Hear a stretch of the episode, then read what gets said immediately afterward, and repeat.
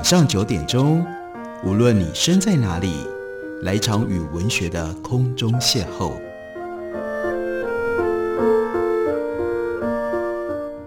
杨照谈书，邀您一同遨游文学世界，认识古今中外的经典之作。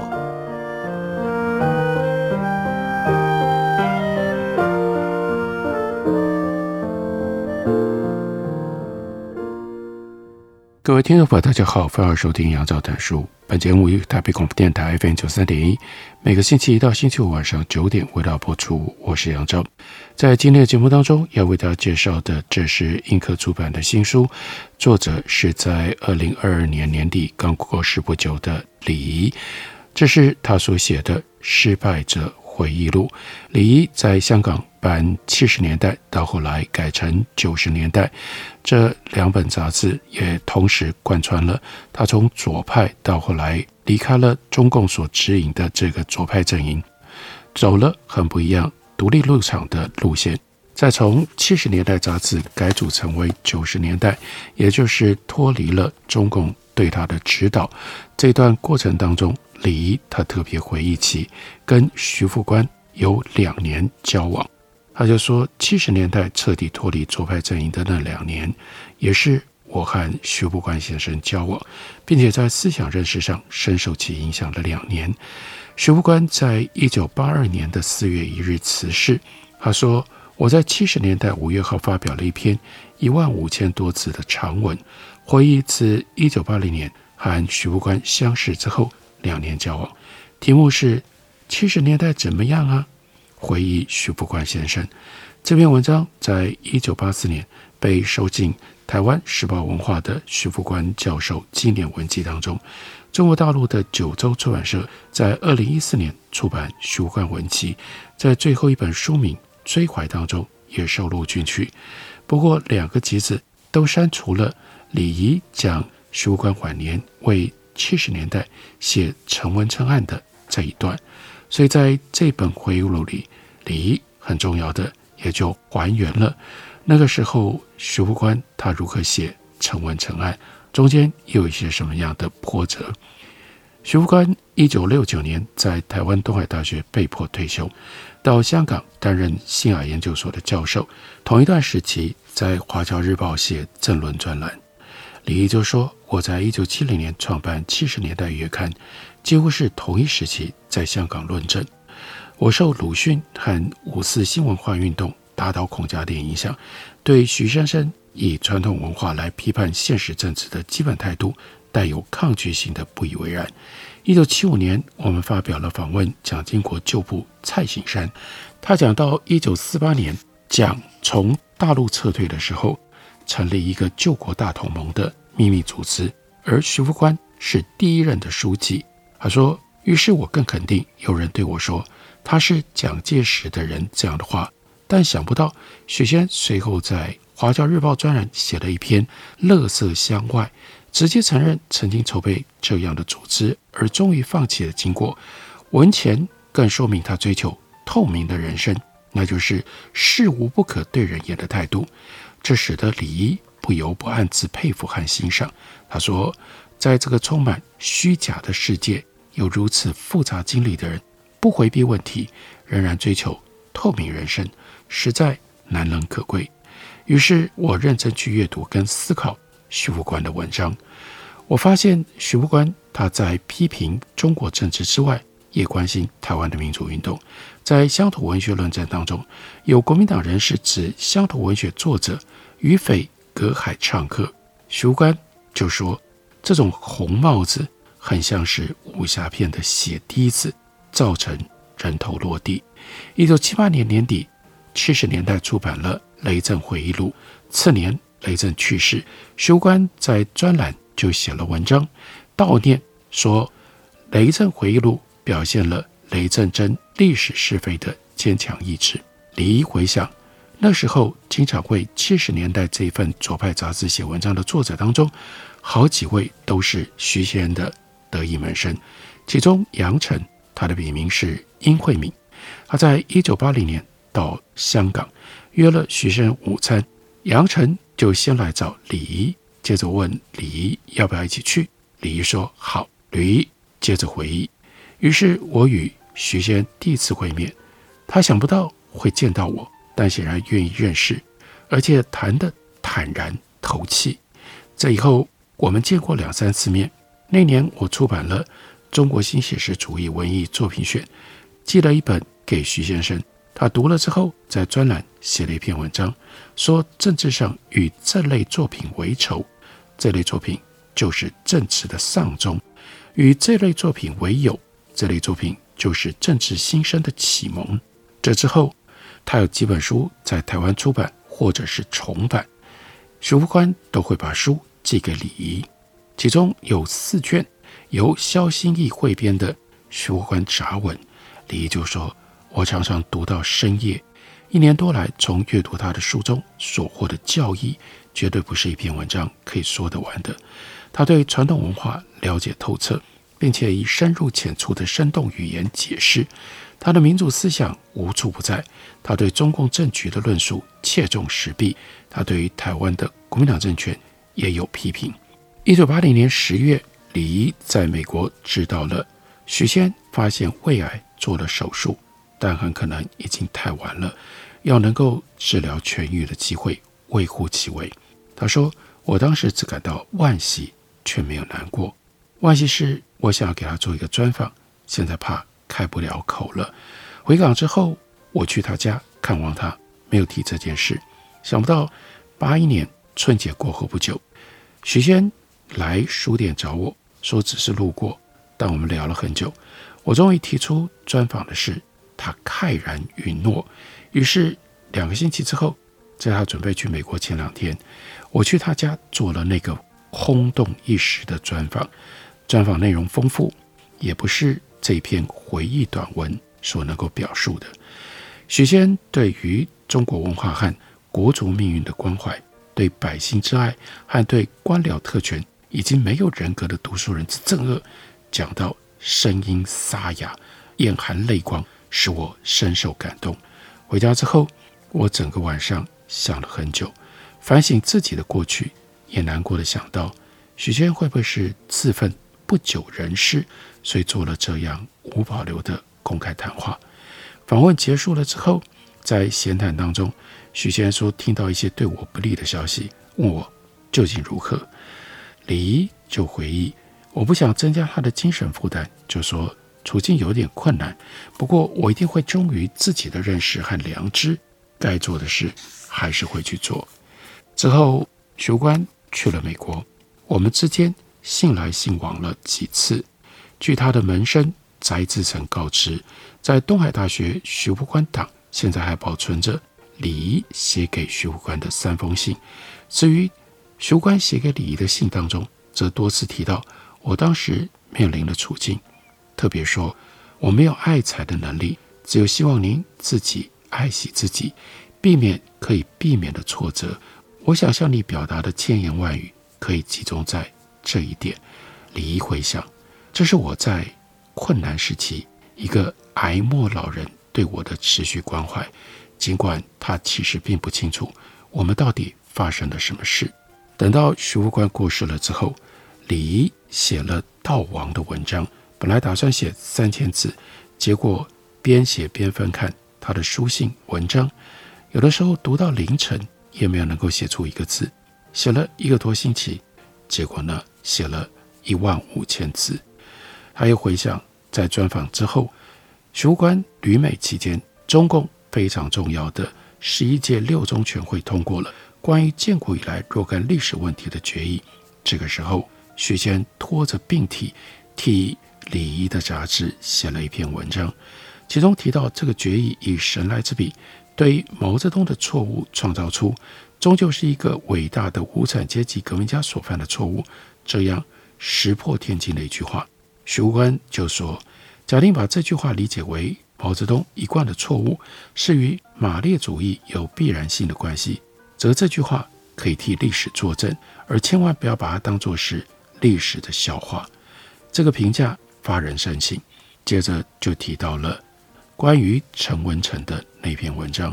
他说，九月中旬收到了徐复观从香港寄出来的一篇稿，笔名是蒋山青，附了一个便条，说我回来了，精神稍好便来看您。寄上之文堪用或不堪用，望将原稿焚毁。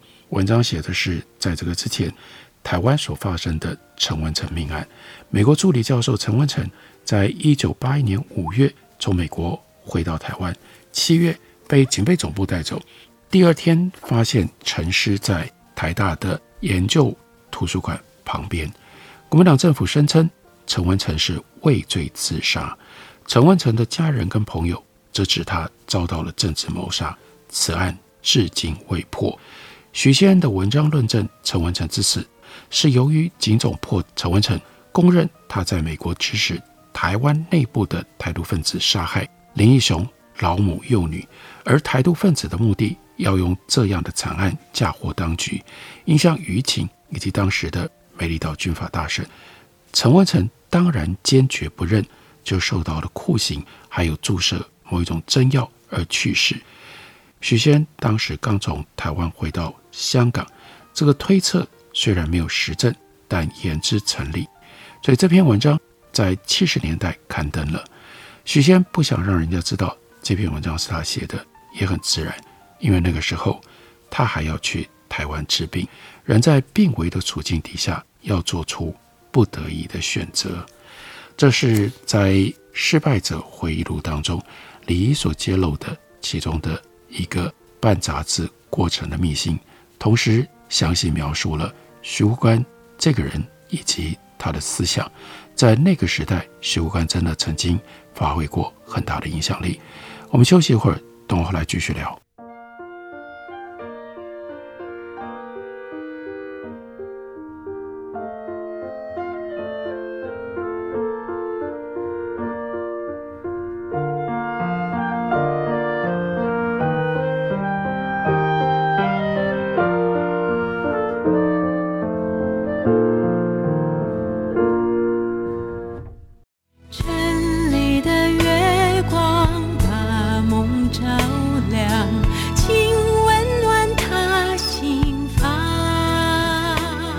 Hello，大家好，我是于台烟，听见台北的声音，就在台北广播电台 FM 九三点一 AM 一一三四。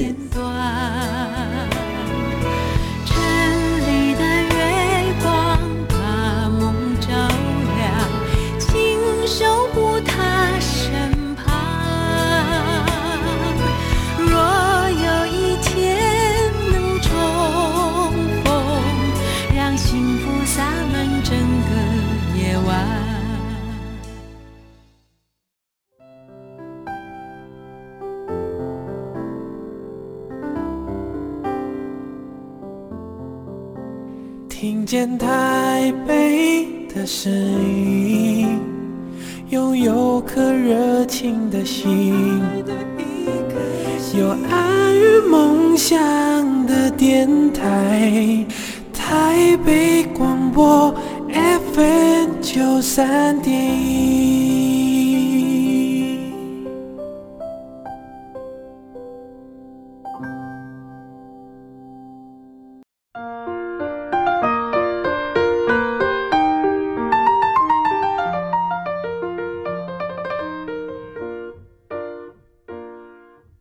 感谢您继续收听《杨照谈书》。本节目以台北广播电台 FM 九三点一，每个星期一到星期五晚上九点为大家播出到九点半。今天要为大家介绍的，这是李毅所写的《失败者回忆录》，一共有上下两卷，由印刻出版公司刚刚出版。今天继续来为大家介绍下卷的重要的内容。下卷在回忆上就进入到了关键的年份——一九八九年。一九八九年，北京发生了六四屠城惨案。惨案后的六月三十日，北京市长陈希同向中国的人大做了关于制止动乱和平息反革命暴乱的情况报告。结果呢，李怡竟然在报告当中赫然看到自己的名字，讲的是李怡在前一年，也就是一九八八年的一篇文章，就在这个报告当中被当作是动乱的酝酿。报告的原文说，《反动杂志》九十年代总编辑李怡化名齐心，在香港《信报》发表《大家长该退休了》的文章，叫嚣排除超级老人政治的障碍，使赵子阳有足够的权利。九十年代的另一篇文章则呼吁要让赵子阳成为独裁者。李仪就回想，他说：“我读到的时候真是如坠五里雾中。一则我在半年前所写的文章，如何预估到半年之后胡耀邦会去世，并且引发八九民运；二则我那篇文章不仅语调温和，而且都是根据邓小平早几年讲过的‘老干部应该退休，不要继续干政’之类的话，怎么会变成叫嚣排除老人政治呢？三来，我翻遍了近期的。”九十年代也找不到呼吁赵紫阳成为独裁者的文章。此外，齐心是我的笔名，早已公开，可不是什么见不得人的化名。陈希同后来因为涉贪下马，并且进了监狱。他在晚年解释，这报告是由党中央起草的，是中央叫他做报告，他不能不做。不过李毅说，后来我再细读自己所写的。大家长该退休了。那篇无心之作，却发现真的是在无意当中击中了超级老人的要害。实际上，也正是八九民运和六四产生的政治社会根源。大家长指的是邓小平，当时他在中共党跟政府已经没有任何的职务，他就只担任中央军委主席。但实际上，他当然不会只是管军务，他真正掌管所有。党政大事，成为毛泽东之后执掌绝对权力的人。八十年代之初，邓小平曾经说过：“天塌下来，有胡耀邦、赵紫阳顶着。”但当胡耀邦按照他的意志推动改革开放、市场化，使特权跟关系成为变相的商品，并且滋生了大量的贪腐，激起了民愤。从一九八六年年底开始，合肥等十七个城市爆发了示威游行。震惊了中共高层，邓小平就归咎于胡耀邦纵容资产阶级自由化所造成的这种状况。胡耀邦打算召开政治局常委会来讨论，邓小平反对按照党的机制开会，他在家里就找了几个老人来聚会，决定了胡耀邦的去留，然后叫胡耀邦去参加党内生活会。所谓党内生活会。就是选定一些已经在党内没有职务的元老开会，众元老轮番批评胡耀邦，逼着胡耀邦辞职。在连续七天批斗之下，一九八七年一月召开了政治局扩大会议，用举手通过的方式批准胡耀邦辞职。回想一九七六年的四五天安门事件之后，毛泽东也是以政治局扩大会议的方式撤销邓小平当时的党政职务。所谓扩大会议，就是加入了许多不是政治局委员的自己人来做决定。毛死了之后，邓小平复出，曾经表示不能够违反机制，又说开会最忌一言堂，其他人鸦雀无声。想不到邓小平自己掌握绝对权力之后，就忘记了前面说过的话，用一个在机制当中不存在的生活会来决定。居于最高权位者就是胡耀邦的去留，赵紫阳接替胡耀邦担任中共总书记，实际上掌最高权力的仍然是邓小平。一九八八年，邓小平提出要在这一年内把所有的物价管制全部取消。一开始在五月开放了四种主要副食品的价格，立刻引起物价暴涨。但邓小平表示胆子要大一些，不怕风险。头破血流也要硬闯物价关，取消管制，物价由市场来调节，这是市场化应有的做法。问题是，工资没有市场化，干部的特权跟关系掌握着许多物资的来源，价格开放导致几个月内物价平均涨了百分之二十，这还是官方数字，老百姓叫苦连天，社会人心波动。赵紫阳跟他的智囊，还有其他领导层，早就已经发觉不对劲了。但因为是邓小平提议的，没有人敢反对，也没有人敢对邓小平进言。在社会动荡当中，八月十七日政治局会议仍然强调，绝大部分的商品要价格开放。赵紫阳终于想到办法，那就是找元老薄一波，也就是薄熙来的父亲商量，请薄老去劝邓小平。论资排辈，薄一波跟邓小平同辈，而且薄一波这个时候不在权力核心，邓也就对他不会有猜忌。薄一波就对邓小平说：“大家意见是时势未成熟啊，建议缓一缓。”邓小平听了同辈老人意见，他才转过弯来。所以八月三十日，国务院会议就把绝大部分物价开放说成是五年或者是更长时间。才要达成的目标。李一回想，他说：“这是我从某一个渠道听到的内幕消息，在大家长该退休了这篇文章当中就讲了这件事，肯定邓小平终于从善如流。但提到，哎呀，这种由大家长决定一切，大家长一句话，所有人鸦雀无声，明知有问题，但连向他进言都不敢，这种政治氛围。”绝对不正常。大家长这次听从劝告虽然很好，但不保证以后任何事情他都会听从劝告，而且也不一定能够找到其他的老人来跟他进言呢。因此，如果政治改革短期无法实现，当务之急就是让大家长完全退休，不再干政，只是用他的威望继续支持在体制上掌实际权力的赵紫阳。李一会想，我当时真的是出于善意，想不到无意之间就伤害了超级老人的弱小心灵。中国政治文化千年不变的其中之一，那就是多年媳妇熬成婆，受欺负的媳妇熬成掌权的婆婆之后，就用当年被婆婆欺负的姿态去对付媳妇。这句民间俗谚在前面还有一句是比较少人知道的。那就是千年大道走成河，走了千年的大道，就累积成为一条像河一般的水洼，让车辆再也走不动了。从开放物价这件事情，李怡接着想起了1988年用笔名替他所办的九十年代提供好几篇经济分析文章的杨小凯。杨小凯那个时候已经预言，在中国的政治体制下，社会对价格开放的承受能力很有限，一定会导致物价狂升、社会动荡。事实上，那也就是八九民运提出反关岛而引起社会共鸣的根本原因。李一辉想，我是一九八六年认识杨小凯的，那一年他是普林斯顿大学的博士生，访问香港的时候，我邀请他参加我们杂志两百期的座谈会。后来我们还有过。两次的私下交谈。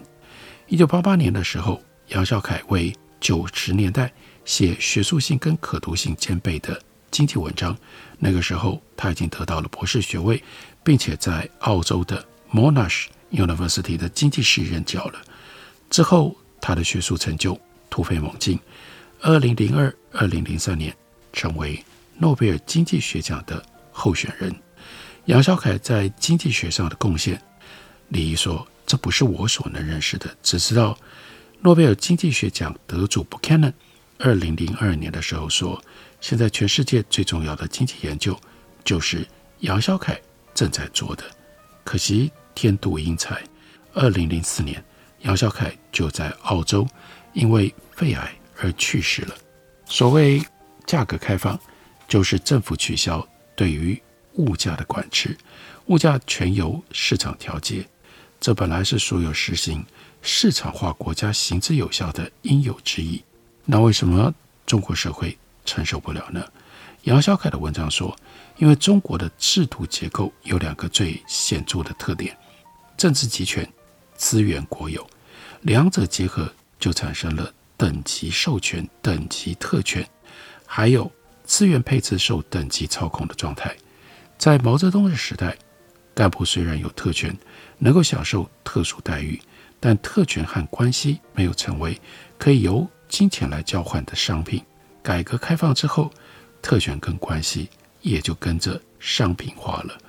杨绍开举例说，例如说，在价格开放之前，一包香烟国家牌叫八角，有关系的人就以一块半向香烟管制者购买，其中七角是用来支付管制者的关系所价，然后这关系人再以每包两块二卖给小贩。烟摊小贩卖出是两块八，他赚六角。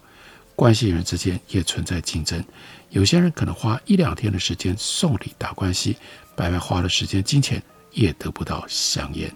此外，管制者还要贿赂或变相贿赂有权委任他或撤换他的高一级管制者。于是，国家牌价跟百姓真正能够买到的黑市价就存在了很大的差价。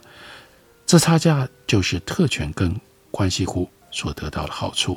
从这样的结构性的因素，于是就能够推断，中国要开放价格管制，基本上是不可能的。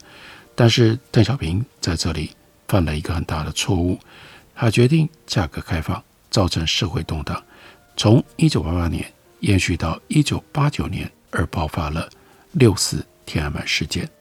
这是李仪回忆录里另外一个相当有价值的内容，用他非常特别的角度来回忆、来记录，在一九八九年到底中国发生了什么样的事。感谢您的收听，下个礼拜一同一时间我们再会。